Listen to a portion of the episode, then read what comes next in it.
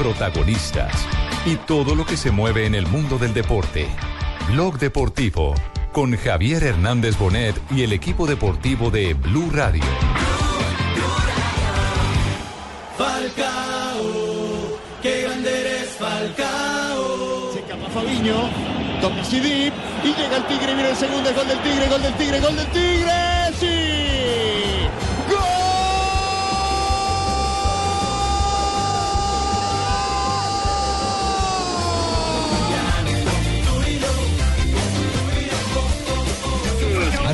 Joël.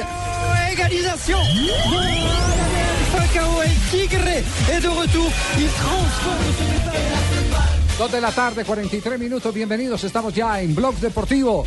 Abrimos con Falcao García porque ha salido un estudio eh, importantísimo sobre la frecuencia goleadora de Falcao García. Es increíble, pero... eh, Es el número uno. Mejor que Messi. es mejor que Messi. Es decir, haciendo la comparación en frecuencia goleadora, Falcao es más frecuente en los goles que Lionel Messi, comparando el tiempo en que han estado en el terreno de juego. Es decir, aquí hay que medir es cuánto tiempo jugado, cuántos goles marcados, y el tema de Falcao García resulta asombroso y no lo dice cualquiera, lo dice eh, un medio especializado sobre ese tipo de, de cómputos, sobre Falcao Pues, García. Hola, soy Falcao. Los verdaderos campeones marcamos más seguido que todos los demás. ¿Ah, sí? Eh, sí, Javier, muy buenas tardes. Muy bien. Gracias. Falcao, por acompañarnos en el programa como siempre. Eh, muchas gracias, Javier. Para mí es un honor estar aquí. Eh, la verdad que saqué un poco de tiempo Sí. eh, para venir con más frecuencia al programa. Ah, o sea, Ah, ah, qué aparte de los bueno, goles, sí, más, más frecuencia Sí, goleadora, más frecuencia en el programa. Muchas gracias. No, se le y recuerden, mucho. hola, soy Falcao. Muy bien. ¿Qué es lo que dice y quién es el que lo dice, Marina? Prime Time Sport en, ah, en Europa, Javier, es el que saca el promedio de los goleadores tipo- más qué, leta- qué tipo de, letales. qué tipo de empresa es eh, esa? Es una empresa que está, pues, que hace estadísticas en, ah, en Pero no Europa. recibió plata de Odebrecht la empresa ni nada. No, no, no, Ah, bueno. No, no, no, no. Eso es pura matemática. Eso Perdón, no- Odebrecht es una empresa que es constructora, ¿no? es constructora. No me parece que es de demolición porque por donde pasó ha acabado con todo. ¿no? acabó con todo, sí. Sí, sí. Odebrecht logró lo que Bolívar no pudo, unir un continente. Ay. Dios mío. Prime Time Sport, entonces la, esa, ese que estudia las estadísticas de todas las ligas de Europa, dice que Falcao García acumula 20 goles, lo que es cierto en la temporada. Eh, entonces necesita 69.2 minutos para anotar un gol en el equipo del Mónaco. Cada, Le sigue- 60, cada 69 minutos Falcao García hace un gol. Yo también cada 69 marcó uno, tíos. No. Ay, Es ay, impresionante, ay. ¿eh? Cuando yo he jugado, el 69 es importantísimo. Es- Felicitaciones. Gracias, tío. Vamos. Encima del sí uruguayo sí. Edison Cavani, que, que necesita 73 minutos. El argentino Guido Carrillo, 80.4 Guido minutos. Carrillo, el compañero en el Mónaco. Exactamente. Y Pierre-Emerick Aubameyang, con 84 El minutos. del Borussia Dortmund. Messi está solo en la quinta posición, promediando 86.3. Suárez Ay, también, mi que es el otro goleador, está ahí en la Mi casilla número 8. Juan. Ese también habla con mucha frecuencia, más que Falcao. Sí. ¡Ay! Sí, ¿verdad, ¿Cómo está, Ruperto? ¿Cómo le va? compatriota? Javier, pero importante lo que hace la ¿Qué UEFA porque le dedica una página completa a Ramel Falcao García porque mañana cumple años el Tigre. Sí. Eh, sí. Y ha tomado testimonio de algunos referentes del fútbol. Por ejemplo, Leo Messi dice sobre Falcao, es un gran jugador, su calidad con el balón y sus disparos son realmente impresionantes. El Cholo Simeone dice, lo tuve en River Plate en 2008 y es un hombre sin límites, tiene mucha ambición. Ramel Falcao García. Y está consignado hoy entonces en el informe de, de- La UEFA le preparó un especial a Y Ramel. Falcao García un día previo a su cumpleaños número 31. Dice que está Sí. en plenitud de condiciones. Sí, ya yo le mandé por WhatsApp, ¿Qué le mandó por eh, un WhatsApp? Happy Birthday cantado por mí. Sí, ¿cómo, cómo es? Sí, eh, Happy Birthday to you. Eh, inclusive lo escuchaban para Urizales y se erizó. Se erizó, se erizó. No, no, muy bien. Eh, Juanjo, eh, ¿qué importancia le dan en Argentina a este tipo de informes eh, eh, normalmente?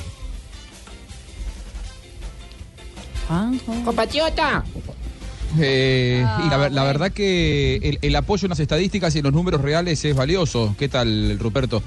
Eh, así que, eh, sin dudas que si esto una, una empresa tan seria y con tanto respaldo lo, lo- lo grafica de esta manera, sobre todo por, por el periodo de ostracismo por el que por las lesiones tuvo que pasar Falcao, me parece que es, una, es un muy buen aliciente para, para un jugador de sus características. Yo creo que, de todos modos, para Falcao el principal desafío va a ser poder jugar mucho más de lo poco que pudo jugar últimamente. Porque justamente las lesiones lo han tenido a maltraer. Y, y cuanto más juegue, creo que más va, va a valorizar esos números. ¿no? Claro, reci- recientemente estuve hablando con eh, eh, parte del cuerpo médico de la selección Colombia en eh, Río de Janeiro, cuando estuvimos en el partido. eh, El doctor Ulloa. eh, estaba el doctor Ulloa, estaba el doctor Entrena, estuvimos hablando un poco sobre el tema de Falcao y una de las cosas que dicen que Falcao es un hombre con una tenacidad tan impresionante que en el periodo de recuperación lo tenían que detener. Lo sacaban del gimnasio en Pellones, váyase y de una vuelta con su Descanse. mujer y con sus hijas. Baje Hasta luego, va, exacto, porque ha- ha- había tanta obsesión de Falcao García por ponerse a punto, por ganarle esa revancha. Yo no digo que él haya pensado eh, de- tanto en sus críticos, eh, que entre otras cosas eh, mm, le han demostrado a las figuras del fútbol o a los personajes de, de- de cualquier actividad que cuando se está en el curubito tiene cantidad de amigos, cuando estás fuera del curubito eh, te quedan ya muy poquitos. Le ha servido Curubito, qué rico un juguito de curubito. Sí. ese, a ver. Sirve para identificar eh, que la vida es eso. Vales eh, para mucha gente solo cuando estás en la cresta de la ola. Tristemente, eh, esa es una realidad. Y Falcao lo ha entendido, pero siempre tuvo esa tenacidad de enfrentarse a sí mismo. Y cuando decimos a sí mismo es superar sus propias lesiones, sus propios miedos, reaprender un montón de cosas, sacarse de la cabeza ese fuku de que tengo una rodilla operada, eh, cosa por el estilo. Ese es eh, tal vez eh, el gran mérito de Falcao García para estar nuevamente, porque él mismo se puso la meta. Lo que dicen los técnicos que lo conocen es que no tiene techo. Y él mismo se puso la meta de volver y todavía, volvemos a insistir, nos debe una gloria. Y esa gloria la estamos necesitando con la selección. No, No, pero no, no, es gloria, no, no, gloria. no, no es la, la- la- la del Metrocable. No, no, no es la esa gloria la necesitamos este año con la selección, este año. No, yo con Fabito No, no, Gloria, para Y allá, sabe no. que estaba... No, doña Gloria, usted tranquila. Estaba revisando la, la- la historia de Ronaldo, el fenómeno. Sí. Y, y la verdad es que también el tiempo de recuperación de Ronaldo fue igual. Él se lesionó en el 2000, donde hizo la cirugía grande en, la rodilla. Y solo en el Mundial del 2002, porque de hecho fue convocado al Mundial del 2002, cuando todo el mundo decía, ¿para qué lo convocan si ya es un exjugador de fútbol? Sí. Y ahí pues, fueron dos años para que Ronaldo fuera a, a comprobar el tiempo de Y recuperación. terminó siendo, que terminó siendo el goleador del Campeonato. Mundial del 2002. Exactamente. De Japón y es más- Corea. es más, él lo cuenta. Por eso, por eso cuando estuvo aquí en Bogotá, que tuvimos ese conversatorio y se tocó el tema de Falcao García, él dijo, va a volver con mucho más impulso. Puede que pierda algunas cosas, porque uno pierde algunas, algunas facultades, pero eh, el cuerpo le da la oportunidad de desarrollar otras para poder equilibrar lo que A se mi le va. bote no me dieron la oportunidad de recuperarme. No. ¿A usted sí? Claro, No. Yo- ¿Le puso rodachina en la pata de palo yo estaba fortalecido porque me la mandé a poner de cedro. De Pero no, pero no me, no me, no me la oportunidad. No, no, no. De donde Bueno. meter la tata. Bueno, celebramos lo de Falcao García que eh, tiene la semana entrante partido de Liga de Campeones, ¿cierto? Contra el Eh, City. contra el City. Ah, nada más ni nada menos Nada que contra más, el City. Partidazo. Estaremos, estaremos pendientes porque si bien eh, la Liga francesa no eh, tiene eh, tanta resistencia para los delanteros como si la tiene Italia o como la tiene Inglaterra y a veces España, eh, en Francia se, se deja jugar un poco más y los delanteros no reciben esos pegotes que se te cuelgan a respirarte y morderte la nuca. Eh, hay, ¿En que dónde? decir, hay que decir que... eh, ¿Cómo?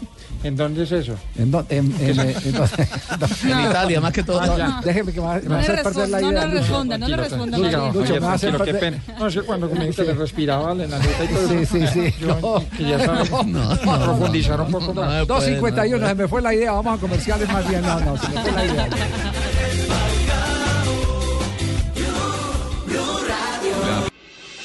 Estás escuchando Blog Deportivo. Dos de la tarde, Sí, 53 que no llego. minutos. ¿Qué pasó? ¿Por qué está agitada, María Isabel? Porque venía corriendo, Mira una agüita.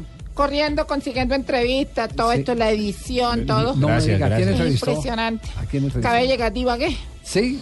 Sí, entonces se puede ir imaginando a quién entrevisté. ¿A Gabriel Camargo? Ay, ¿usted cómo sabía? No, pues me Es que ¿quién más divagué? Camargo, Es que la Pues noticia. Camargo. Impresionante. Javier. Gregorio Sí. Pérez. Don Javier tiene ese tercer ojo. Perfecto. Ay, entrevisté al senador. Entrevistó a Gabriel Camargo. Ay, sí, pero Increíble. y- y- la vamos a mandar para premio Simón Bolívar. Para premio Simón Bolívar. Sí. Entrevistó a Gabriel Camargo después de la echada vulgar del Sí, Deportes le Tolima. pregunté por eso también. de De Gregorio, Gregorio Pérez. Pérez. Oiga, hoy la, hoy- no de la prensa de Argentina y la prensa de Uruguay se resiste a creer que todavía existan presidentes de equipos grandes, porque el Tolima lo tienen como un equipo eh, eh, rotulado internacionalmente por las copas que ha jugado últimamente, que eh, tomen una de- decisión de esas. Lo, lo primero, el irrespeto de ir a exigirle a un entrenador de la categoría de Gregorio Pérez que ponga los jugadores que el presidente y dueño del equipo quiere. Primero eso. Y segundo, que porque no los ponga, los saque. No, y hay otro detalle también. Hay otro detalle. Eh, resulta que el hotel de concentración, donde concentraba el equipo en Ibagué para los eh, partidos de que le tocaban la siguiente fecha, era un hotel que no tiene, digamos, eh, la misma calidad como un hotel como el estelar que hay allá en Ibagué. Y resulta que el técnico, viendo esa necesidad en el hotel, en la comida, lo que hizo fue llevarlos al hotel estelar, cambiarles a los jugadores la concentración para que estuvieran mejor. Y eso también fue un problema gravísimo para, para el técnico Gregorio Pérez. Dijo, le, le- le- les cambió la, la lechona y todo. Sí. Cambió toda la rutina. le lecho- el cuero a la lechona les cambió y todo. Yo- ya ya yo- más tostado. Oiga, eh, eh, Sí, señor. Don Tolima, eh, yo que pensaba que el diablo no había tenido que ver nada, el diablo le tocó eh, darle la razón, mire, que, que, que ponga fulano a Perano y Sultano. Que también es una, yo le digo que es una falta de carácter, pues un hombre que jugó al fútbol como el Pitirre Salazar, eh, que ha estado en la dirigencia, eh, el prestarse para un tema de eso me parece una vulgaridad, más con un señor del prestigio de, de Gregorio Pérez. Eh, son, son técnicos, son, eh, son equipos eh, y, dirigentes que les encanta los técnicos de estómago, a los que puedan apretar por la tripa para poder ponerlos a hacer todo lo que a ellos les da la gana. Y después cuando el técnico no da resultados, cuando el equipo no da resultados, el que cuelgan es al mismo técnico. Claro está que yo pude hablar con unos jugadores del Deportes Tolima, con algunos de ellos.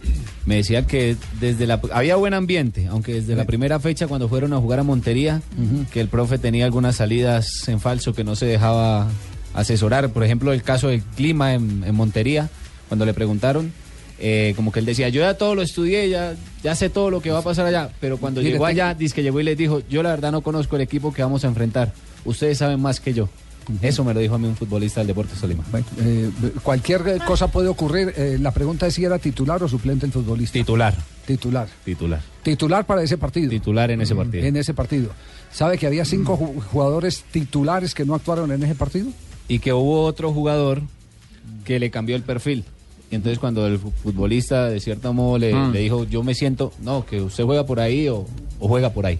Bueno, pero eso no es eh, el, primer técnico que lo hace. Ah, no, sí, claro. Hay Uno no se 50 tiene que confiar en lo hay- que dicen hay- los jugadores. Hay 50 mil técnicos que lo hacen en el mundo y, y les acomodan el perfil.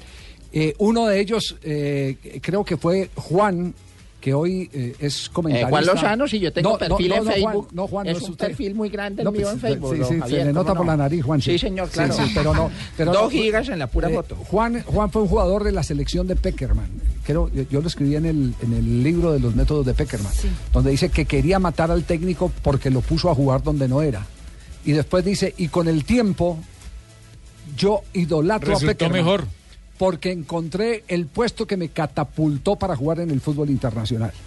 Si no estoy mal, fue Juan, voy a revisar el texto del libro, pero fue uno de los jugadores. Ahí está el caso de Yepes, ahora lo tenemos con La Roca Sánchez. Muchísimos Entonces, jugadores, Ronaldinho entonces- Gaúcho entonces- era portero.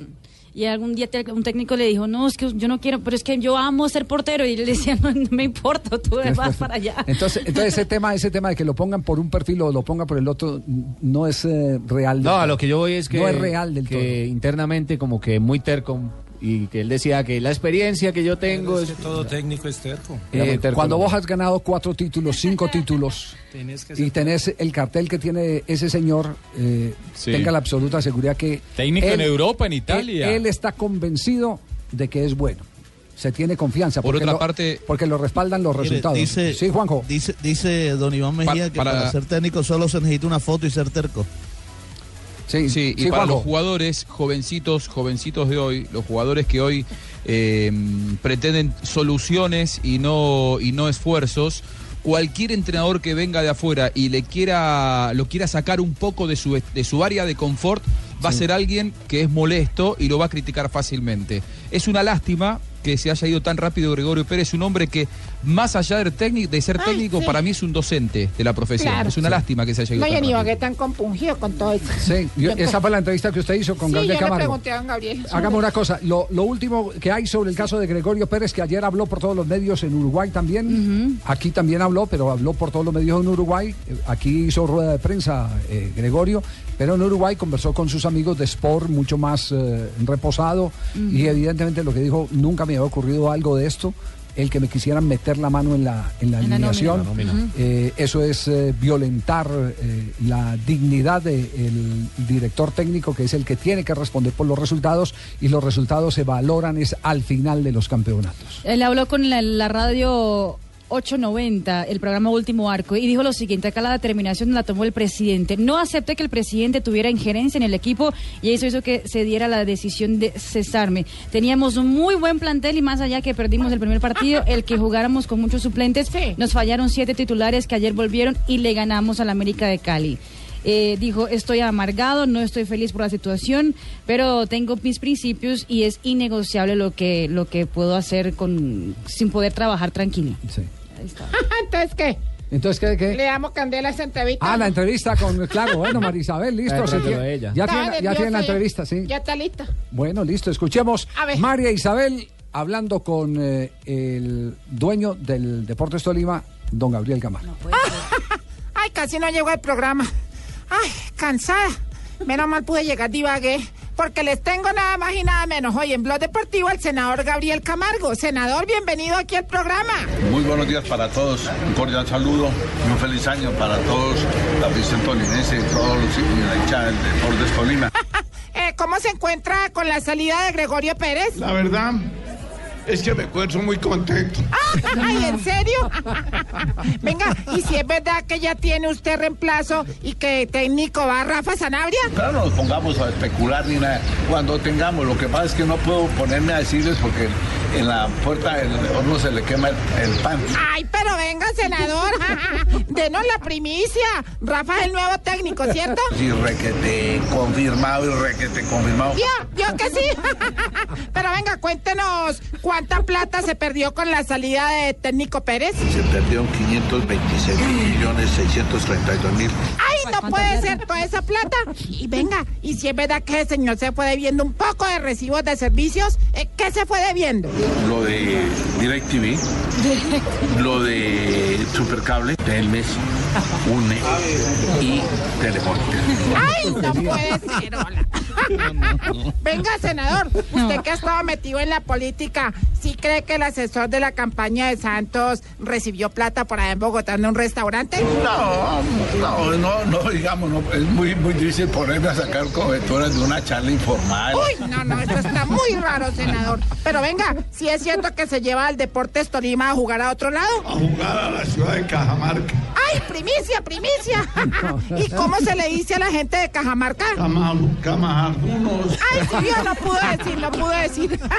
Pero venga, senador, antes de que usted se vaya, eh, mándele un mensaje a los muchachos del blog deportivo que mantienen metidos en fase 2. Que tengan un día de recreación, de esparcimiento e inversión y que disfruten. Venga, ¿cómo es que se le dice a la gente de Cajamarca? Cama- Camajardunos. No pudo. No, no, no, Qué no, horror. no, no, qué vergüenza. Mire, lo único cierto que de la entrevista, porque, porque ustedes saben que esto es una entrevista acomodada, ¿cierto? Es, es un montaje que hace María Isabel. Lo único ¿Cómo cierto es que sí va a perder un montón de plata. Les, eh, eh, ¿Tiene que pagarle el puedo- contrato? Les puedo anticipar que Gregorio Pérez va a reclamar la totalidad de su contrato. Claro, porque Fue- ahí lo Fuente echaron. seria de Montevideo, Uruguay. Va a reclamar la totalidad del contrato. Entonces, eh, mm, estemos atentos. su cuerpo técnico. Eh, por supuesto, eh, menos, eh, menos eh, el profesor eh, Gesto. Gesto que, Esteban Gesto. que es eh, del, eh, del riñón de las entrañas de, de don Gabriel Camargo.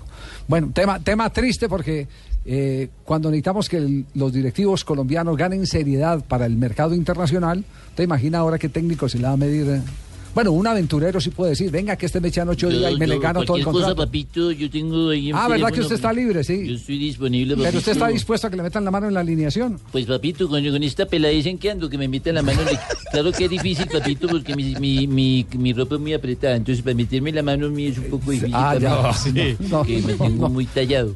No, no, no. Ahí deberían darle la oportunidad a Castro, el hombre de la tierra que ya estuvo con Jaguares. Es, es uno de los candidatos, Sí. ¿no?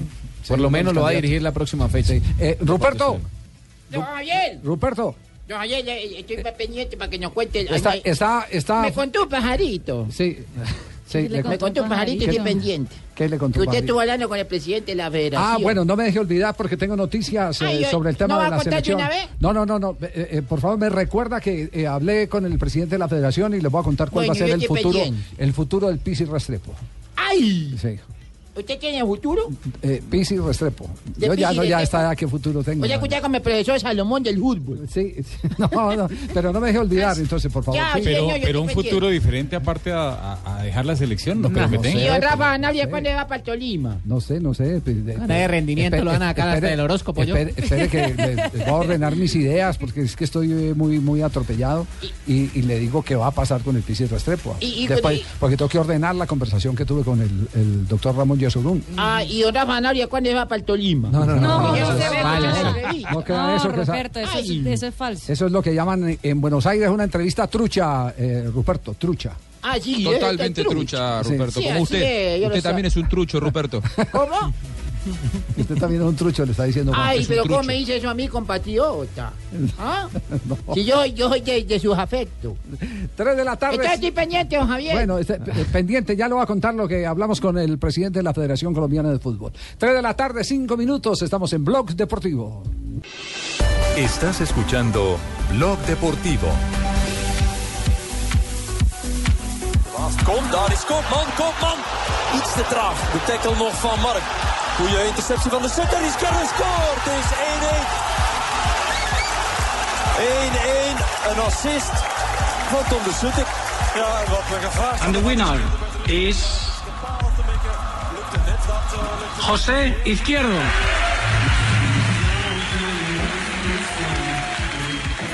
El momento en que anuncian a José Izquierdo como el mejor jugador de la temporada 2016-2017 en la Liga de Bélgica. Un logro enorme. Sol- solo hay un jugador de apellido Suárez eh, eh, en el 2011 que tuvo esa distinción De los latinoamericanos. de los latinoamericanos. de Vaca los no llegó a esa distinción. Vaca no llegó a esa distinción a pesar de los goles que hizo eh, en el mismo Brujas. Entonces lo de, lo de Izquierdo verdaderamente es para aplaudir. Y lo mejor es que eso es una votación no abierta al público, sino a los ah, colegas y a los periodistas de Bélgica. A los vinculados Entonces, como tal, tener una credibilidad tal vez un poco no solo de la afición, sino también una, una, una credibilidad mayor. Le ganó- sacó casi 100 puntos del segundo lugar, que fue Lucas Teodoski. Sí, fue una noche muy larga, tuve muchos nervios, eh, lo deseaba mucho, pensé mucho, lo soñé mucho y aquí lo tenemos, entonces es lo más importante, este es el reconocimiento a este trabajo que se ha hecho durante estos dos años y medio, el reconocimiento también a él que, que me ha ayudado tanto, que fue hasta Colombia, me recogió y me trajo hasta acá. Es para todos, para mi familia, todo esto es para ellos, para los hinchas de, de Brujas, para el presidente, para Vincent, es para ellos. Para mí no es, porque si no fuera por ellos yo Lo, no lo que, me, recibiría lo que me impresiona de José Izquierdo es eh, la manera es como él- derecho. No, no. Increíble. Sí, sí, sí, Eso no. bueno, eso No, bueno. y es cierto. No, No, lo, que, lo que me, lo que- lo que me impresiona es cómo él maneja su propia imagen. Es decir, durante todo el evento estuvo transmitiendo a través de, de- de las redes sociales. de sus redes sociales lo que estaba ocurriendo. Y por eso la gran sorpresa para él eh, queda registrada en el momento en que anuncian su nombre. Es realmente impresionante. Se acordó de Carlos Vaca, se acordó de Carlito Vaca. Claro, hay que soñar, él es el referente, es el referente, es el, es el referente para mí, eh, sé lo que él hizo y, y bueno, ahorita eh, pues, desde que yo llegué he tratado de poder eh, llegar a- al mismo nivel que, que- que él hizo acá en Brujas y ahorita puedo decir que, que lo he superado y eso me motiva, me motiva más a, a poder llegar a ser como él. Vamos, qué lindo, ¿eh? Sí, ¿Te parece? Sí, sin ser de allá y fue el mejor en belga. el- en Bélgica. Bélgica, Vamos, la Liga el belga. mejor belga. Qué, qué lindo, ¿eh? Sí, Es un gran lindo. ejemplo, tíos. Muy lindo. ¿Recuerda Sí. su primer día en Bélgica? Me recogieron en el aeropuerto de Bruselas, me dirigía hacia el hotel Buenebrugge, no sabía dónde estaba. Yo me acuerdo que iba por, por la autopista y no veía nada, no, venía, no veía casas, no veía gente, había mucho frío. Llegamos al hotel y el hotel tampoco había nada. y al otro día tenía que entrenar. Yo me acuerdo que el entreno me costó demasiado porque corría mucho, estaban más grandes que yo, jugaban a un toque y yo no encontraba la pelota. Eh, hay una Ay, cosa no que. sé qué entrevistarlo. Sí. Eh, ¿Verdad, María Isabel? yo ¿Será su próxima entrevista? Sí, Sí. Me voy para allá a entrevistarlo a ver cómo le va con las brujas y con las belgas. Ah. Sí, ahí entiendo, porque es interesante todo eso que está pasando Eh, allá. lo único, lo único que él no ha podido cumplir dentro de su sueño es una convocatoria a la, selección. selección. Colombia. Sueña. Yo creo que, que cuando se anuncia eh, una convocatoria de selección, ese hombre no duerme esperando que en cualquier momento aparezca el nombre. ¿Alguna vez lo habrán bloqueado? No. No lo han bloqueado. Es al- que ese también es- izquierdo. Sí. Pero, pero es un jugador que tiene mérito. Su fútbol, Javier. su fútbol le da. Y eh, esa zona siempre estamos debiendo, que el costado izquierdo, volante. Ahí nos hace falta Javier, un hombre en selección. Aclaremos algo de Carlos Vaca. Carlos Vaca fue nombrado el mejor jugador de la Liga Belga en el 2013, el año en que fue goleador de la Liga de Bélgica con 25 anotaciones. Pero no en este, no en este premio. Es que eh, es el botín de oro, Fabio. Fabio, no, Sí, no no, en es- este es premio. otro- es premio- No, no, un no, premio correcto, distinto, Es un premio distinto. Premio distinto. Es un premio distinto. Sí, porque la historia la estuvimos leyendo esta mañana en internet Sí. y solo hay un argentino de apellido Suárez que lo ganó en el año 2011. Es el único, los dos únicos latinoamericanos que lo han, lo han ganado. El de Carlos Vaca fue goleador del torneo. Este es el mejor jugador. No, y, y este no, y también le dieron el premio al mejor jugador a Carlos Vaca. Sí. aquí tengo en- enfrente el, el diario El País, que lo, de, de aquel entonces, del 17 de mayo del 2013. ¿Qué dice, ¿Qué dice en, en el titular? A ver si estamos hablando de un mismo premio o de un segundo premio, porque, porque el, el Solo reporte. dice Carlos Vaca, el mejor jugador de Bélgica. Dice, el goleador colombiano Carlos Vaca fue galardonado con el premio al mejor jugador del año de la Liga de Bélgica tras su excelente desempeño en la actual temporada. Vaca, el delantero del equipo Bruja, ha sido nominado para este reconocimiento junto a los jugadores. em, Hay dos del Anderlecht, hay uno del Standard y otro del Henk. Ajá.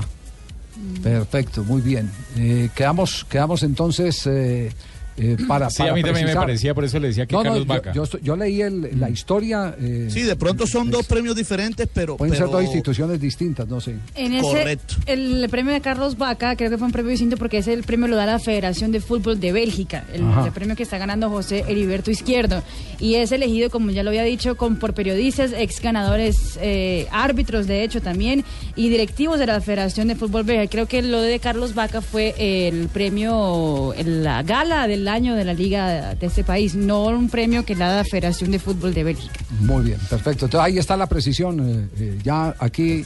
Estoy esperando. Espe- ah, Ruperto, ¿qué está esperando? Yo que usted nos va a contar de la, de la Del- reunión del con el presidente de sí. la federación. Sí. Eh, Úbeda sigue en Argentina. eh, Juanjo, ¿no? Eh, por ahora está en Ecuador y no sé si va a, vol- no sé si va a volver. Si Sí. el equipo sigue jugando así y no, le- y no golea a Venezuela y no se clasifica, me parece que probable- Ay, Probablemente. no vueltas, pero muy difícil que siga al, al frente de la selección. Igual, eh, a diferencia de lo que pasa con Pisis Restrepo, que conoce mucho este plantel y en todo caso él puede ser responsable, para mí acá los grandes responsables son los dirigentes que pusieron a un cuerpo técnico que no estaba capacitado y que no quería ocupar ese cargo. Ayer me contaban detalles. Lo llamaron faltando dos meses. La AFA abrió una licitación para que presenten proyectos. 50 técnicos presentaron proyectos para manejar a las juveniles. Úbeda fue uno de los pocos que no presentó. ¿Quién es el técnico? Úbeda. ¿Por qué? Porque es amigo del Colorado Carlos Javier McAllister, hoy secretario de Deportes de la República Argentina. Lo llamaron y lo pusieron a dedo. Bueno, de otra manera no le podía ir a la selección argentina que no sea esta vergüenza, ¿no? Sí. Vamos a un corte comercial, Ruperto, Ay, y le voy a ¿cómo contar la conversación con el me presidente de la federación. Ascuas, no Ay, Pascua. deja Pascua. joder. Ascuas. Ay, sí, por favor. Sí. Usted me, me tiene así pensativo. Lo que pasa, Javier, que 3:15. no es así. Mensajes comerciales, estamos en Blog Deportivo. Me arma quilombo. Llamé al presidente de la Federación Colombiana de Fútbol. ¿Ya no va a contar? Ya voy a No, contarlo. para, para mm, digamos, eh, aclarar cómo están los temas correspondientes al futuro de las divisiones inferiores. Porque lo hecho ayer por la selección juvenil sí fue un auténtico oso. Bueno, lo he hecho durante la mayor Durante parte del torneo, durante el hexagonal en particular, porque en la primera ronda no jugó bien, pero hizo los puntos. Y no lo golearon tanto. No y no lo golearon, no, no, no, no lució No tan penas.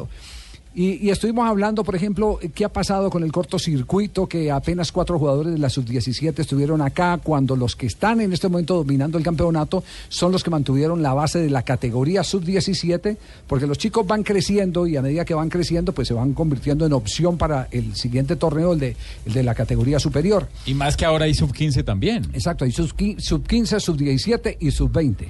Eh, y muy pocos de los que estuvieron en el suramericano juvenil en Ecuador, es decir, en este torneo que concluye el sábado, estuvieron en la selección sub-17. ¿Cuántos, Marina? ¿Cuántos contabilizamos? Apenas cuatro. El que más tiene es Uruguay. Uruguay 14. 14. Ecuador sigue detrás de Uruguay.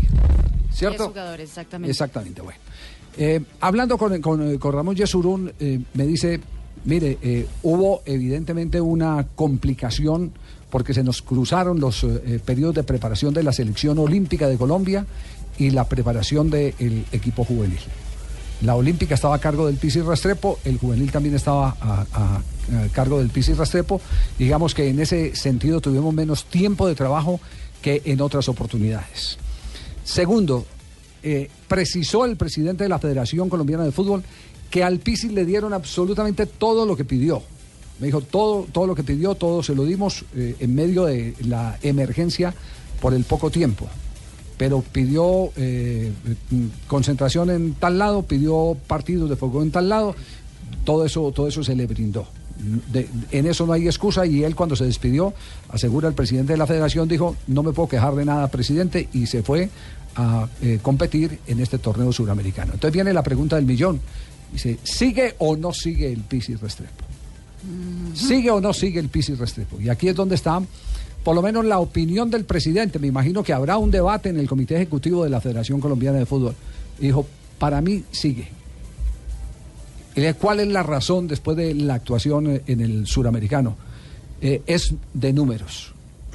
Si Lara por ganar un torneo eh, en el 2005, el suramericano, lo mantuvimos de ahí en adelante, eliminado en tres torneos más, hasta que llegó el campeonato del 2011, por el, en el que clasificó por, por sede, no por resultados en el suramericano de Perú. Si a él lo mantuvimos respetándole lo que había logrado, mal haríamos no mantener a Pisi Restrepo cuando Pisi Restrepo en los cuatro torneos que ha dirigido, en, el, en uno ganó el campeonato, que fue en Argentina, en el otro quedó segundo y en el tercero nos clasificó a los Juegos Olímpicos. Solo en este torneo eh, las cosas le salieron al revés. Entonces, si es por el presidente de la federación, aunque insisto, habrá seguramente debate sobre el tema, eh, el Pisi Restrepo continúa al frente de las elecciones juveniles de Colombia. Vean, pues, don Javier. Ahí tiene ese, es- ese no obstante, Javier, eh, la presión que hay en el país, porque Sí. la, la selección de Pisi no juega bien. No, no juega bien, pero, pero eh, digamos lo que usted lo mira por el lado de los números, ¿quién le quita la razón al argumento de Ramón No, Yesurún? eso es cierto. ¿Quién le O sea, quita ese- antes de este- esa antes de han sido ganador. resultados habían sido buenos. Sí, lo que no nos gusta, a mí particularmente no me gusta cómo juegan los equipos de Pisis. A mí tampoco. Pero, pero cuando usted ve el, el- el equipo eh, en, en los números, en la historia que deja eh, el resultado, Positivo. eh, es campeón, Es ganador, subcampeón es- es ganador. y clasificó desde 1992, no íbamos a, una, a un torneo olímpico de fútbol y clasificó a la selección a un torneo olímpico de fútbol. Y la primera vez que pasamos la primera fase en los Juegos Olímpicos. Nunca Y la hemos pasado. súmele, Javier, que si uno repasa las nóminas que ha tenido Pisis, la mayoría llegan. Pero tiene Pisis que dar mucha explicación. Con esta selección en particular tiene que dar mucha explicación. Pero él Por ejemplo, final. ¿por qué se perdió lo del sub-17? ¿Por qué lo del sub-17 eh, fue, de- fue eh, tan pobre? ¿Por qué no miramos en el sub-17, en el último sub-17, cuál fue la campaña de Colombia y qué jugadores eh, de ese sub-17 están hoy vigentes? Sería bueno para hacer ese el ejercicio. De, de Camilo Pérez. Mientras Marina busca, yo, yo digo que lo ¿Fue la de Camilo Pérez? Sí, hace dos años. Mi- Mire, miremos que Camilo ya no está, ¿no? El- No, ya no la está, ahora está sub-17 Orlando Restrepo. Orlando Restrepo que viaja este fin de mes ya para participar en el torneo en, en Chile, que es el torneo suramericano sub-17. Que lo adelantaron porque coincidía con eliminatoria. Exactamente, entonces, entonces eh, ahí queda la posición del presidente de la federación. Le pedí, doctor Ramón, nos acompañe esta tarde en el programa y diga, no hasta la semana entrante, después de que hable con el PISIS, de que conversemos con el delegado, etcétera, etcétera, vamos a, a, mm, tocar el tema. Yo ya no quiero que venga Rondamón. No, no, no, no. No, Marina. y, y lo, y lo del Piscis sí es de número, don Javier. Vea, Sí.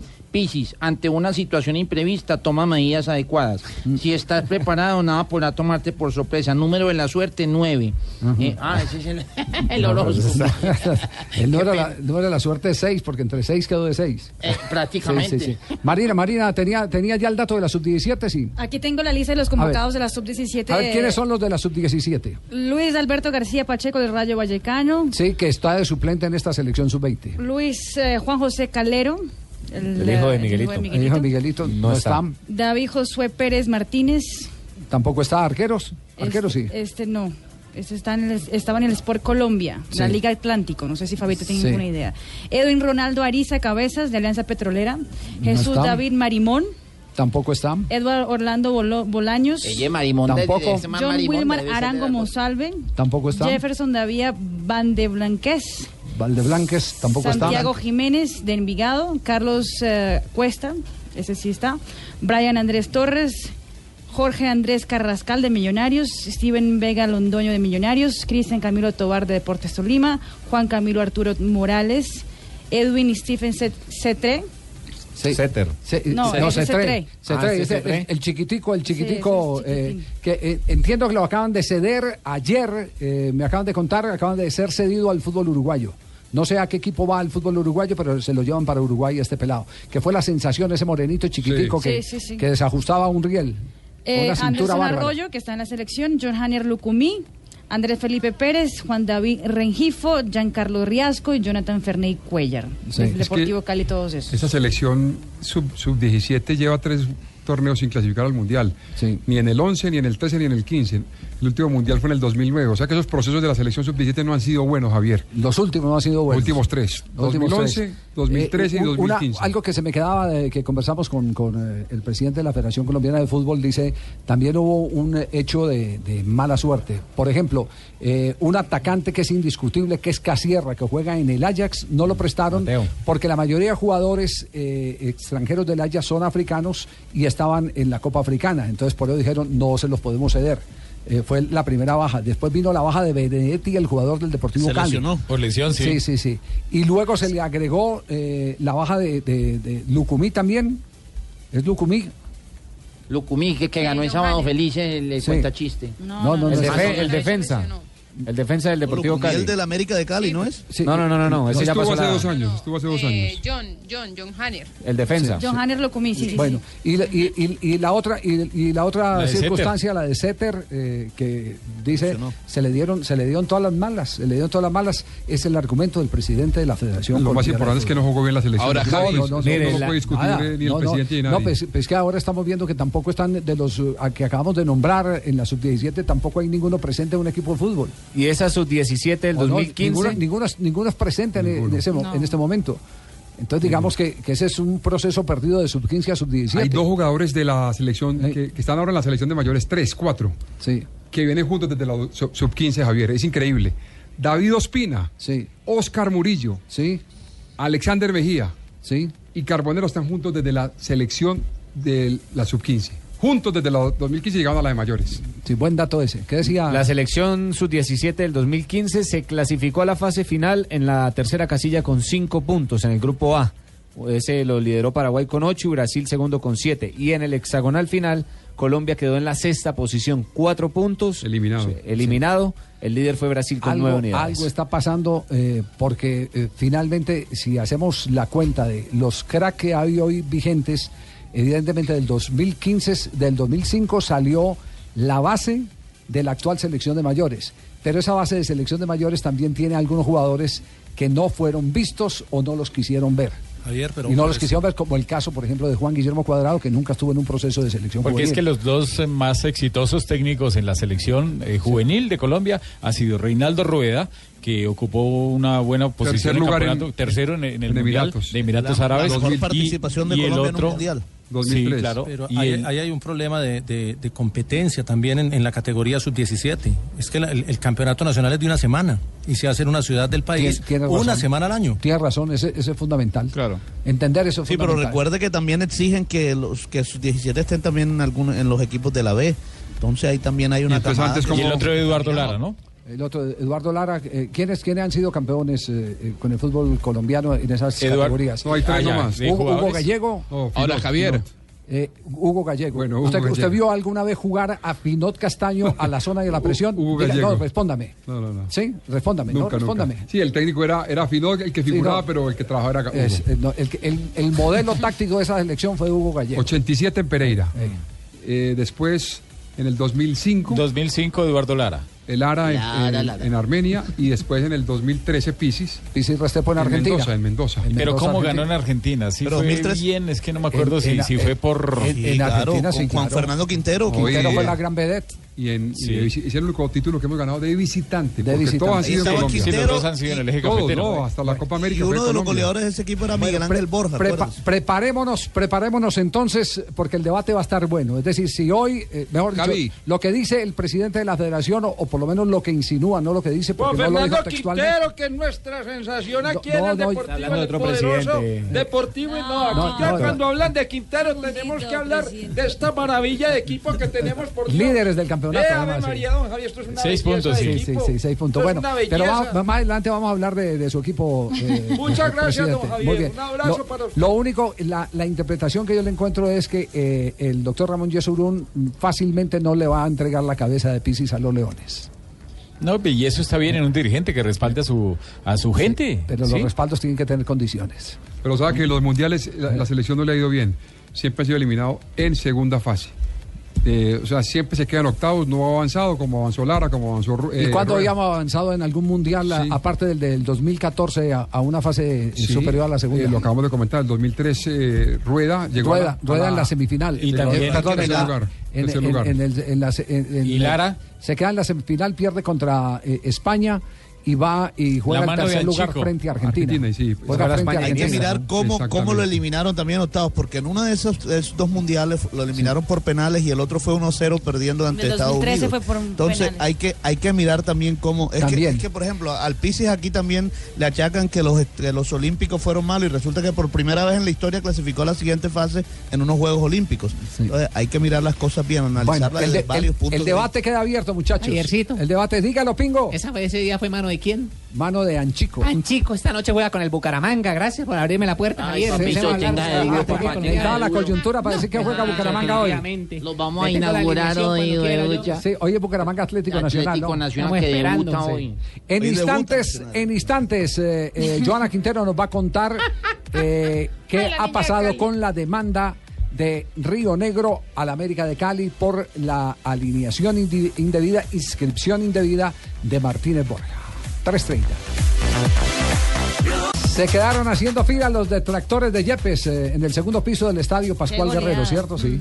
Se quedaron haciendo fila porque estaban esperando que, Que que- perdiera pues para caerle encima al pobre Y Jeffers. fue, un buen, y fue un buen partido, fue un buen partido. Yo creo que de los, de los buenos partidos que ha jugado el Sí. Deportivo Cali y además teniendo mucha más movilidad con las bandas, con el tema de Orejuela, Zambue- esa asociación de Zambuesa y Roa y también de Zambuesa con Duque estuvo muy buena. Y quedaron en cuatro.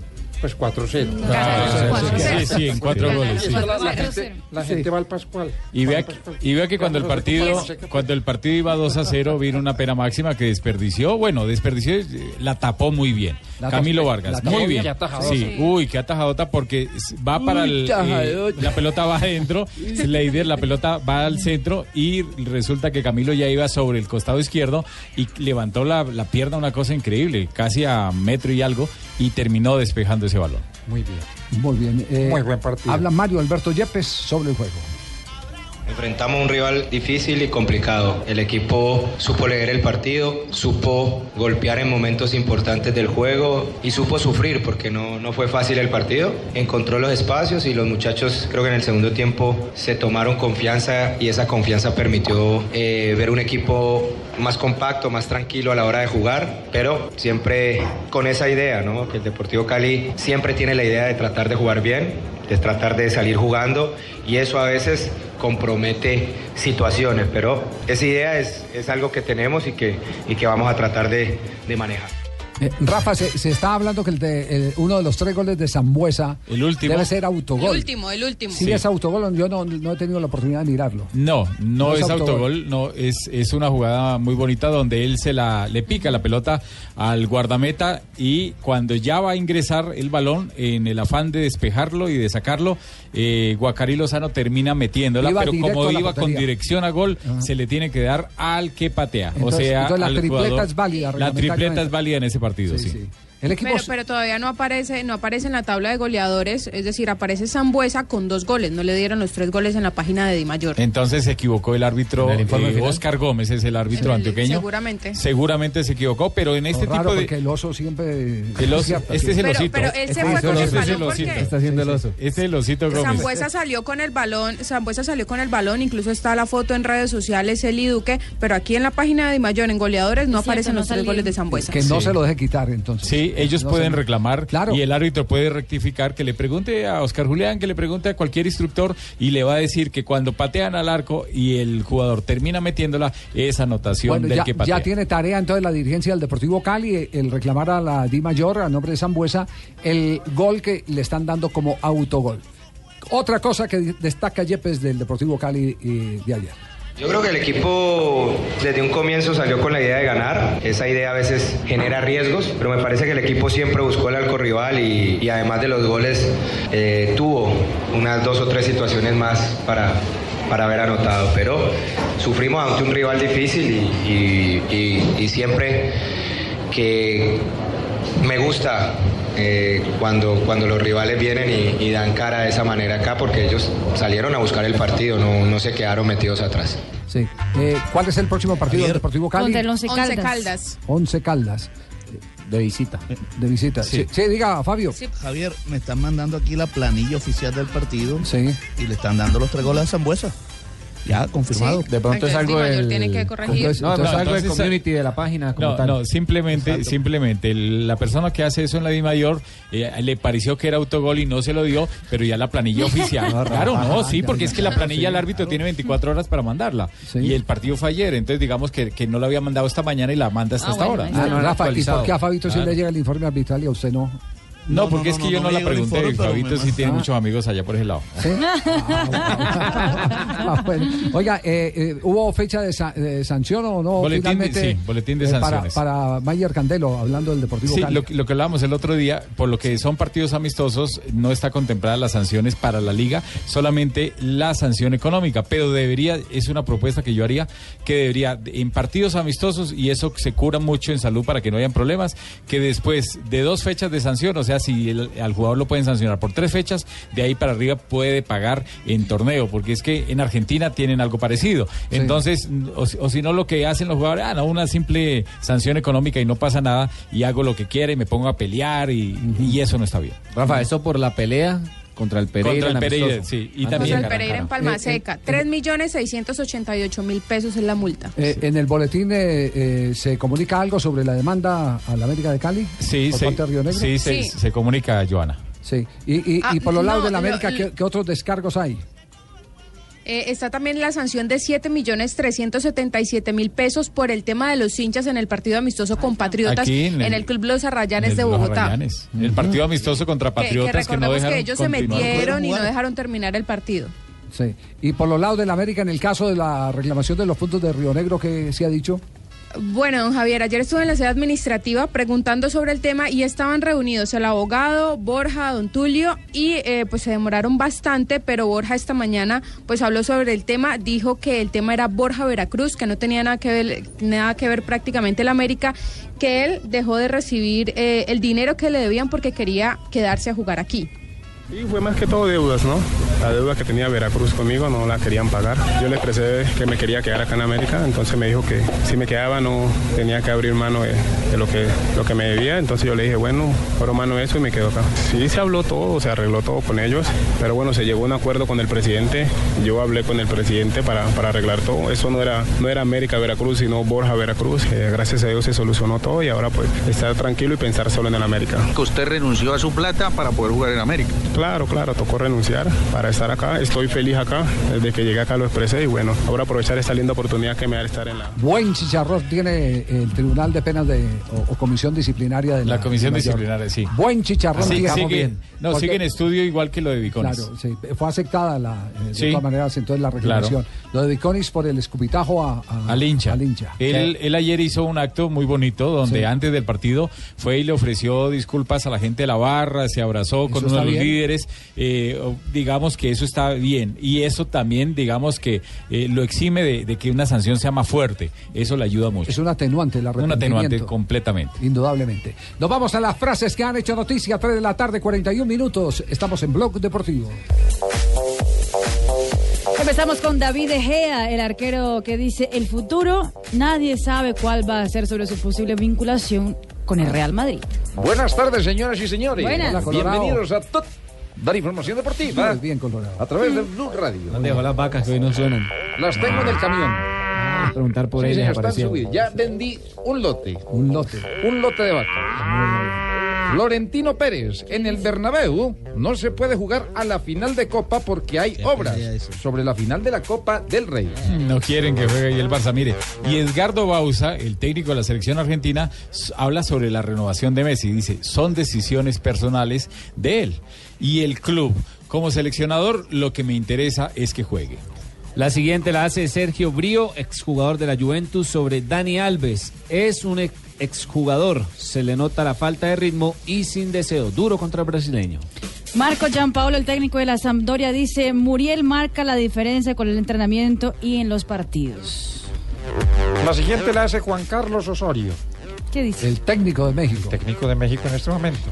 Hubo cosas interesantes y otras, como siempre, para corregir sobre el encuentro México 1-0 frente a Islandia en amistoso. Andan Gracias. ahí en la trinchera esperando que pierda frente a un rival de medio pelo para, para poderlo voltear a Juan Carlos Osorio. No le perdonan el partido frente a Chile en la Copa Centenario. La siguiente frase la hace el, el volante colombiano Daniel Torres del Alavés que jugará la final de la Copa del Rey ante el Barcelona. Es una gran oportunidad, ya sabemos lo que es ganar, esperemos repetir. Se viene la Champions la próxima semana y José Callejón, jugador español del Napoli, dijo, Maradona prometió animarnos en el Bernabéu. Y el italiano Alessandro Costacurta, el exjugador del Milan de Italia, dijo, parece que Vaca no hace parte de la intensidad del equipo, pero no por eso el Milan debe prescindir de alguien como él, ahí como primera punta. Y también habló Alexandro Petacchi, el ala jet italiano, tal vez eh, uno de los mejores sprinters de la historia, ganó 20 etapas en Vuelta a España. Dijo, creo que Fernando Gaviria es el nuevo Sagan. Es fenomenal, me gusta mucho su talento y la forma en la que se mueve en el pelotón.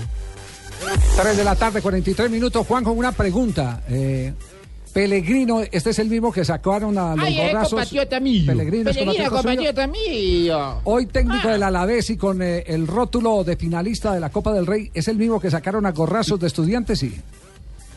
Sí, de estudiantes, de Independiente, de los dos clubes lo sacaron a sombrerazos y hoy es finalista de Copa del Rey. Bueno, eh, Independiente y Estudiantes son especialistas en esto de eh, quemar entrenadores, eh, un poco la, la histeria que, que gobierna el fútbol argentino. Hoy Pellegrino, que se fue por la puerta de atrás del fútbol argentino, es uno de los técnicos más calificados en, en España. Cállense, intensidad y concentración. Hay que acabar 11 del campo, ¿eh? Pero, vamos rápido, ¿eh? Esas son las palabras en el vestuario antes del partido.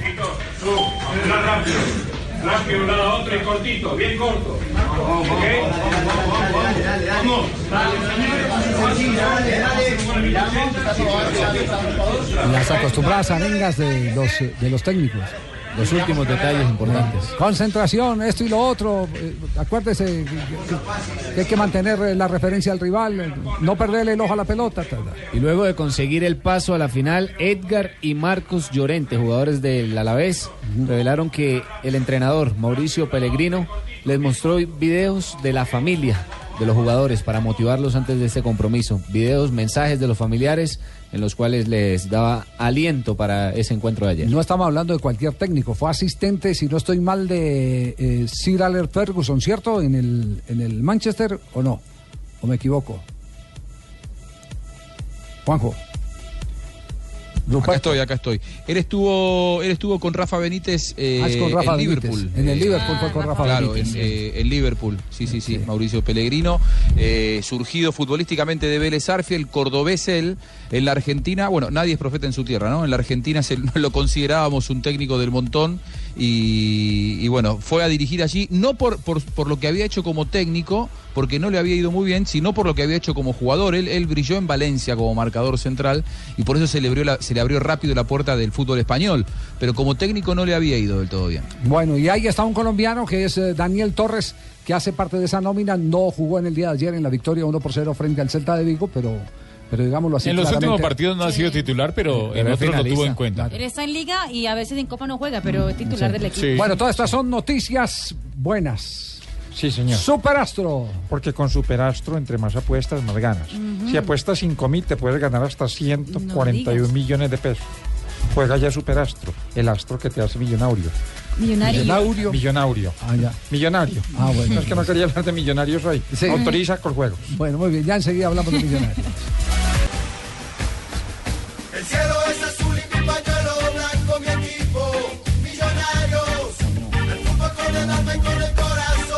Hablamos de Millonarios. Ayer eh, eh, quedó por fuera de la Copa Libertadores de América. Le ganó en los 90 minutos reglamentarios al Paranaense, pero perdió en la definición desde el punto blanco del penalti. Eh, ejecuciones muy malas. De- La, de. Franco, un desastre. No, de Franco. La de Con Cadavid. una pasividad. La de Cadavid, así haya entrado, usted no puede tirar un penalti a ras de piso al centro de la portería. Si lo va a tirar al centro de la portería, tiene, que darle por lo menos un metro más arriba de la superficie. No, no. Sin embargo, tuvo la fortuna de que le, de que le entrara. Eh, eso eh, no eh, quita el valor que tuvo el trabajo de los 90 minutos de Millonarios. Que jugó Y bien, pese a le- todo. Y le puedo, le- le puedo decir, eh, no va a ser campeón del fútbol colombiano, le va a tocar luchar muy duro, porque aparte de que tiene una nómina muy mm, reducida, no tiene figuras desequilibrantes millonarios, pero se nota que hay un trabajo, se le ve ya una identidad en el terreno de juego y creo que el gran acierto de Millonarios, así como hemos dicho que el gran desacierto es la tacañería y no haber contratado jugadores que arrastraran, que marcaran diferencia, el gran acierto es lo de Russo. No, sí, se nota, empieza- se, se nota, nota. se empieza a ver que ya hay un, un, un, eh, Es un modelo. equipo con sangre. Que ya hay un el de modelo Coca, de mejor que el de Coca, Javier, este. Sí, sí, le ve más. No, además históricamente, este. Juanjo, además históricamente creo que el ruso es, los equipos de ruso son mucho, mucho más eh, firmes en la figura, tácticamente son, son más eh, leíbles que los de Coca, ¿o no? Totalmente, totalmente. Coca es un técnico más de, si se quiere, de vanguardia, de esta, tácnica, de esta táctica más moderna. eh, Guardiolista. De fútbol quizá un poco más directo. Claro, los de los equipos de rusos son más bilardistas, más de la escuela de estudiantes de La Plata, con una gran impronta táctica, ¿no? Sí, más de la pobreza, para administrar pobreza. Es. Sí, sí, totalmente. Sí, claro, porque, porque es que eh, los, los avesados tácticos eh, eh, recurren a eso justamente para compensar la falta de, de grandes figuras. Claro, Javier, que, que Russo hace rato mm, no dirigía y hace rato no, no lograba un buen un buen resultado. O sea, creo que llevaba. Pero el que cuatro- sabe, sabe. Sí, No, sí. eso no se le olvida. Lástima que usted no haya venido ayer porque estaba repitiendo lo mismo que dijimos ayer en el programa. Que no, que no dije. Claro, ayer repasamos la carrera. ayer Un repasamos año, la y algo- y algo- algo Dijeron que ayer. Dijeron que llevaba sin dirigir dos años. Lo Sí. invitamos a que cuando no venga, por- por lo menos escuche el programa. Algo interesante que le quedó de estos dos partidos a, a Millonarios fue este muchacho Duque. Sí. El, Sí, el- el el jugador de 22 años, bogotano él, que se hizo en Equidad, es un jugador interesantísimo. Yo creo que fue netamente dominador, mereció más. Eh, con respecto a los cambios, tienen que ver más con lesiones o con momentos. Nosotros venimos de un partido difícil, el, duro, el domingo con, con con el DIN. Son las situaciones que tenés cuando jugás doble competencia, ¿no? Hoy sufrimos mucho lo de Domínguez, también lo de McAllister, ¿no? Que allá había entrado muy bien, y McAllister Silva que había entrado muy bien. Pero bueno, estos son los riesgos y la forma. Contento con lo hecho. A la gente gracias porque sintió realmente, ha hecho vivir este estadio con un clima de copa, así son los climas de copa. Y bueno, los penales son suerte y verdad, tocó quedar afuera y todo enfocado ahora, de ahora en más todo lo que venga para todo el campeonato, ¿no? Reorganizarnos otra vez, ordenarnos, seguir siguiendo ordenándonos y buscando lo mejor, ¿no? Una jugada polémica, Rafa, eh, que perjudicó a Millonarios, la decisión Sí, arbitral. del minuto 69, el árbitro Julio Bascuñán, su asistente, el señor Sherman, eh, una jugada donde la pelota la Me filtran encanta. desde el costado oriental y termina metiéndola ahí Sí, en donde el el valle. 69 siempre la meten, tío. Sí, en el 60. importante Bueno, no analizar siempre. eso, ¿eh? y, y ahí en el minuto 69 terminaron invalidándole el asistente uno esa acción, eh, Javier, que era apretada, sí, difícil, complicada, pero no había posición de fuera de juego, estaba en línea. Men- me- oiga, don Javier, menos mal, menos mal Odebrecht no metió plata en millonarios porque no hay quien cobre. Más de Con algunos chicos estoy muy conforme, con algunos, algunos van a tener que seguir creciendo, especialmente los chicos que han venido, eh, y nos iremos acomodando, ¿no? Contento con algunos y otros tienen que dar más y entender de que cómo es todo este sistema de juego y de fútbol, ¿no? Muy bien, Millonarios deja la Copa Libertadores y ahora eh, con esa nómina tan escasa que tiene, por lo menos eh, puede dedicar todo su esfuerzo al torneo colombiano. Un dato, Javier. Porque no creo que le hubiera aguantado para los dos. eh, con, Difícil. con- sí, con- Nah, con- ahora pierden el fin de semana contra nosotros. Ah, juega contra eh, Bucaramanga o contra Claro. ustedes, sí, claro. acá, de acá, Limo esta noche para allá, una vez para Bogotá para aclimatarnos. ¿Verdad? Claro, nos, nos pasa la de Tucumán y nos toca jugar por ahí con la de Santa Fe, alguna joda así, imagínate. Primero tienen que jugar con Nacional. La, la Copa no ha sido eh, para Millonarios un torneo eh, donde No. ha sido protagonista. No. Ahí estuve mirando, 16 eh, veces ha jugado la Libertadores. Sí. Y en 10 de las 16 ha salido en primera fase. Ajá. Solamente ha tenido tres copas importantes.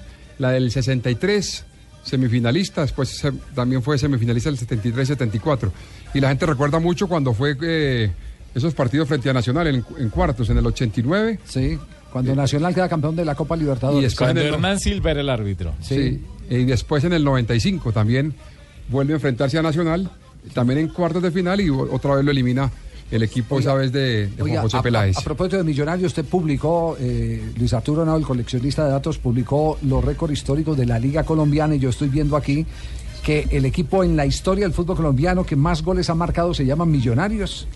Sí, ese, es, es- Sí. ese, ese es el cómputo, esa es la lectura correcta al dato. Lo que pasa es que Millonarios pues fue el dominador de la Liga Colombiana hasta hace poco, hasta que llegó América primero y después Nacional. Sí. Y Millonarios tenía todos los registros. 5.066 goles eh, marcados en la historia, el, el equipo más goleador eh, en, en- en toda la vigencia del En las torneo 84 colombiano. ligas que se han jugado desde el 48. Sí. Sí, Millonarios tiene, tenía todos los récords. Últimamente ha perdido algunos.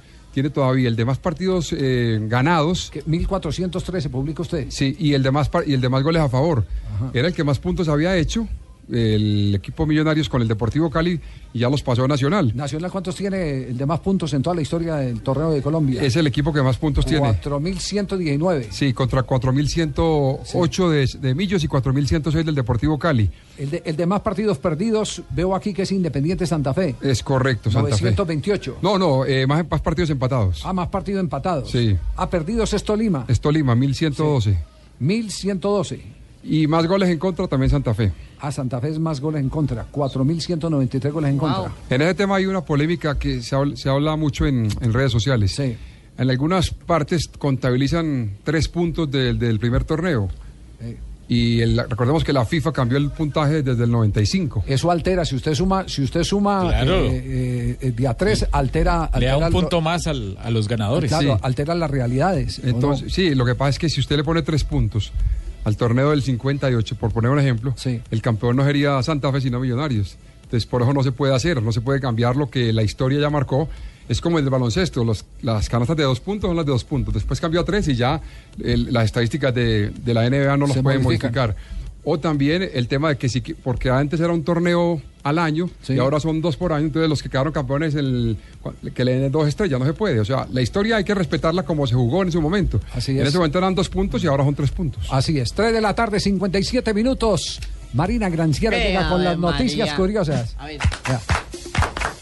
¿Qué tal la pinta que trae hoy Marina?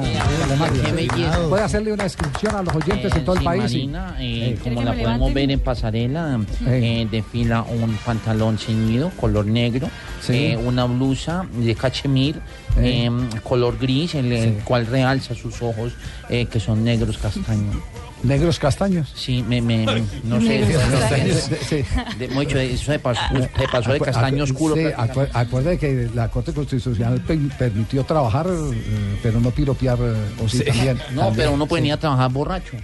Torcido también, ¿cierto? Ahora- Ay, huevucha. Marina, por favor. Faltó prosigue. escribir la zapatería.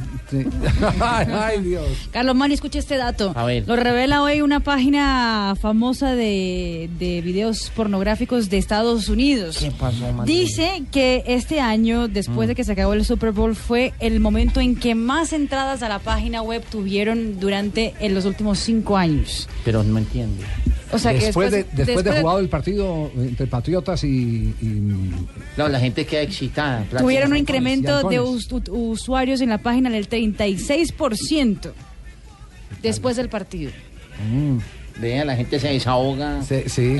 Ay, huevucha. ¿Qué tal, ah? Ve, re, bacano. Y, y claro, el la mayor porcentaje de esos usuarios estaban en Massachusetts, el, ah, el estado donde están los ah, de Boston, donde están los Patriots. Es el famoso post-day. Sí. Post- mi, mi sobrina anda con esa joda cada rato que el post-day. María. Hoy reveló Gabriel Jesús, ¿sabe la, pri- la primera, el primer gol que hizo? Mm. Y entonces fue a celebrar con un teléfono en la cara. Sí. Eh, todo el mundo se preguntaba por qué, a quién se refería El esa gesto. celebración, el gesto exactamente. Y él lo hizo, de la él hizo la aclaración y dijo lo siguiente: Mi celebración era un mensaje para mi exnovia. Que, no me, que ella me terminó cuando yo estaba en el Palmeiras. Nunca más me contestó un teléfono hasta que yo fiché para el Manchester City. Ah, el man está rabón todavía. la revancha, entonces. Es la revancha. Está tragado y todavía. Y después de que reveló eso, allá hay un movimiento en internet como que bien por Gabriel Jesús, que de hecho lo empezó Mario Balotelli, que dijo que bien hermano que usted haya hecho eso. No puede hacer eso en público. Qué Está bobada. Y, y se acuerdan del... Solo, cua- solo cuando ya tenía la, la chequera Un poquito, un poquito interesada nomás. Sí, sí, Cuando bien. empezó a ganar en Sí, sí, libras, sí, no sí. en reales, Sí, exactamente. sí, sí, sí. El exjugador holandés de Real Madrid, ¿se acuerdan del Drente? Sí. que era grandote y eso. Sí, sí. Tenía 29 años y ya decidió colgar las botas. Hoy decidió eh, retirarse del fútbol porque va a centrarse en una nueva pasión, que es la música. Decidió salir de, de la profesión de jugador de fútbol y ahora será rapero. Vea pues, ahí tiene. Ojalá Juan Fernando no se vaya a poner No, con no, esas no, cosas. no, no, Dale no, por- no, no, ponerse a cantar Pero estuvo- estuvo cerquita, Estuvo a punto, pero por el bien del Deportivo Independiente de Medellín se volvió sí. para el fútbol. Estuvo cerquita, estuvo cerquita. Llega María Isabel con las efemérides. Mete las manos acá y huele. ¿No volvió a traer el coro? No, no. En la rechera, Sí, el coro sí. en la rechera la tenemos de para el próximo mes. Sí. Sí, porque estamos empezando. ¿Despidió a Joana del coro? eh, no? Mete la no, aquí estoy. A ver, Joana, mete las manos acá y huele. Mete las manos acá y huele. Mete las manos acá. Está fuera de pista, pero bien. La noto como... Tanto nada. Le falta rechón. Está como está entonada. Ay, efemérides del 9 de febrero. En 1975, una delegación de Argentina, aún con gobierno civil, convence a la FIFA de que están en condiciones de organizar la Copa del Mundo del 78, que la ganaría Argentina, donde sería el gran goleador, el matador. ¿Se acuerdan? Sí, sí, sí. En 1986 inicia la Liga Profesional de Venezuela, en la que participan 12 equipos divididos en dos grupos. Hoy por hoy son 20 equipos en la Liga Venezolana. Crecieron los venezolanos. Correcto. En el 2012 en Chile, el tenista Fernando González anunció su retiro del tenis mundial tras más de 10 años de carrera. Consiguió el quinto puesto en el ranking mundial en el 2007. Con el Chino Río fue uno de los mejores tenistas chilenos. Y está hablando una pareja en un día como hoy. A ver qué estaban hablando. Están hablando así una pareja. Conversando. Él le dice a la esposa a la esposa, mi amor, voy a estar a tu lado siempre. Ay, qué romántico. No, y la señora puso roja y toda. Dijo, ay, mi amor, qué cosa más bonita me dices. Dice, no, mi amor, es una mala noticia. Me hermosé con la vecina. Va a estar a tu lado siempre. No, no, no, no, no, qué, qué A una pareja. Ay, no, no, Esa Llegó Blog Populi. Muy buenas Ay, doña Aurora, Aurora. bella, doña Aurora. Me Doña encanta Aurora. escucharla. Gracias, doña María. Ya. Ay, gracias. Doña bella. Aurora ya está que ese saco se le revientan los botones. Vea, yo quisiera aprovechar para felicitarlos por tan magnífico programa. Ah, qué bien. A mí particularmente no me gustan los deportes, pero lo que es este programa no me lo pierdo. Qué bueno. Honor que nos hace, Aurorita. ¿Qué es lo que le gusta de, de- de este programa? Eh, eh, pues con todo el respeto, usted. Ay, qué piropazo. Sí, aunque yo no he podido olvidar a mi esposo que, que en paz descanse. Ah, él me movía mucho el piso. ¿Le gustaba mucho? No, era muy corto. Vea, don Javier, Siga, le Aurorita. repito que con todo respeto yo me daría una segunda oportunidad con usted si no fuera por la edad. Ahí sí tiene la razón. Claro, es que yo no me vería bien con un hombre tan mayor al lado. No, doña Aurora, ¿cómo se le Ay, falta de todo. No, no, que falta de respeto, doña Aurora. ¿Quién la dejó entrar? ¿Quién la dejó entrar? Sí, No, doña no. Marina. Yo, yo aquí soy sentadita. No, no, no. Que yo soy muy amiga de una tía del esposo de Marina. ¿Ah, ¿eh? sí? Amparito. Amparito. Amparito. que a mí me- No. teníamos club de costura los martes. Ah, ¿y qué? ¿Solo costura o, o le revolvían un traguito de cuando? Moscatel. Mosca. Sí, sí. Son igual de prudentes las dos. ¿Con quién está en la línea por ahí? Hola Mauricio, hola Javier. ¿Qué pasa, Leider? No, es que llamo porque estoy muy triste con la eliminación de Millonarios de la Libertadores. Eh, de la pena que tengo estoy que me pongo a beber cerveza, chicharrón.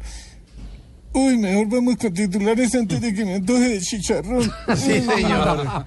Mejor vamos con los titulares en Voz Populi.